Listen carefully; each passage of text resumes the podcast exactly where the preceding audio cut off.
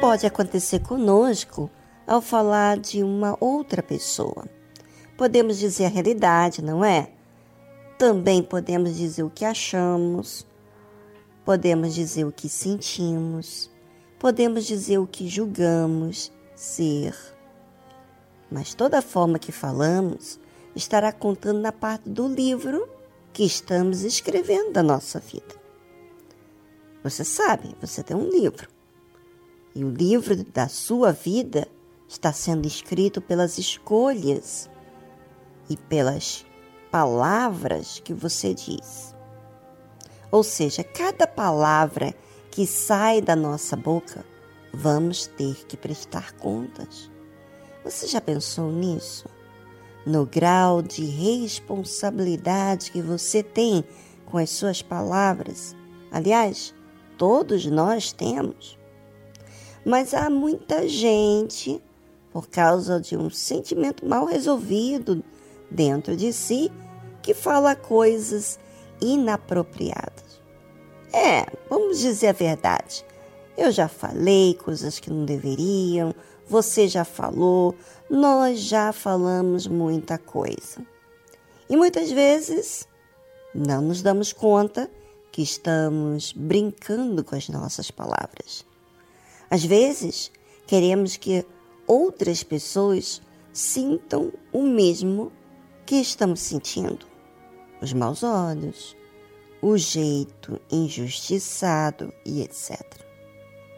Deus falou: Não dirás falso testemunho contra o teu próximo. Você sabe que qualquer coisa que você faça que seja mal aos outros está comprometendo com você mesmo? É, diante de Deus. Quando você fala algo falso de alguém, você está contrariando com uma ordem de Deus. Não importa se essa pessoa é má ou não.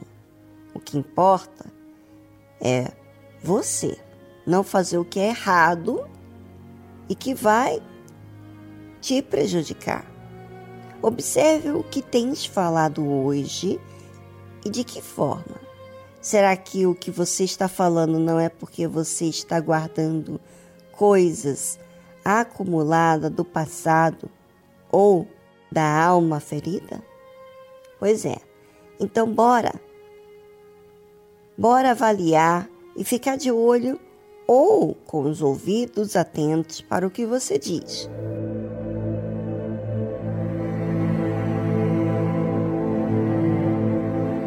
Bem, vamos todos vigiar com o que falamos, porque podemos fazer algo contra aquilo que Deus falou para que não façamos.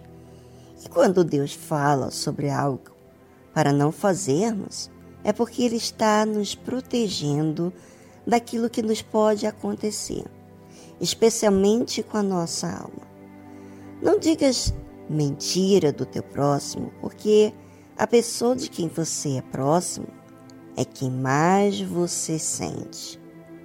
E por vezes, por inveja que você sente, por sentir isso ou aquilo, você inventa falsa calúnia, situação. Cuidado, pois ninguém se zomba de Deus.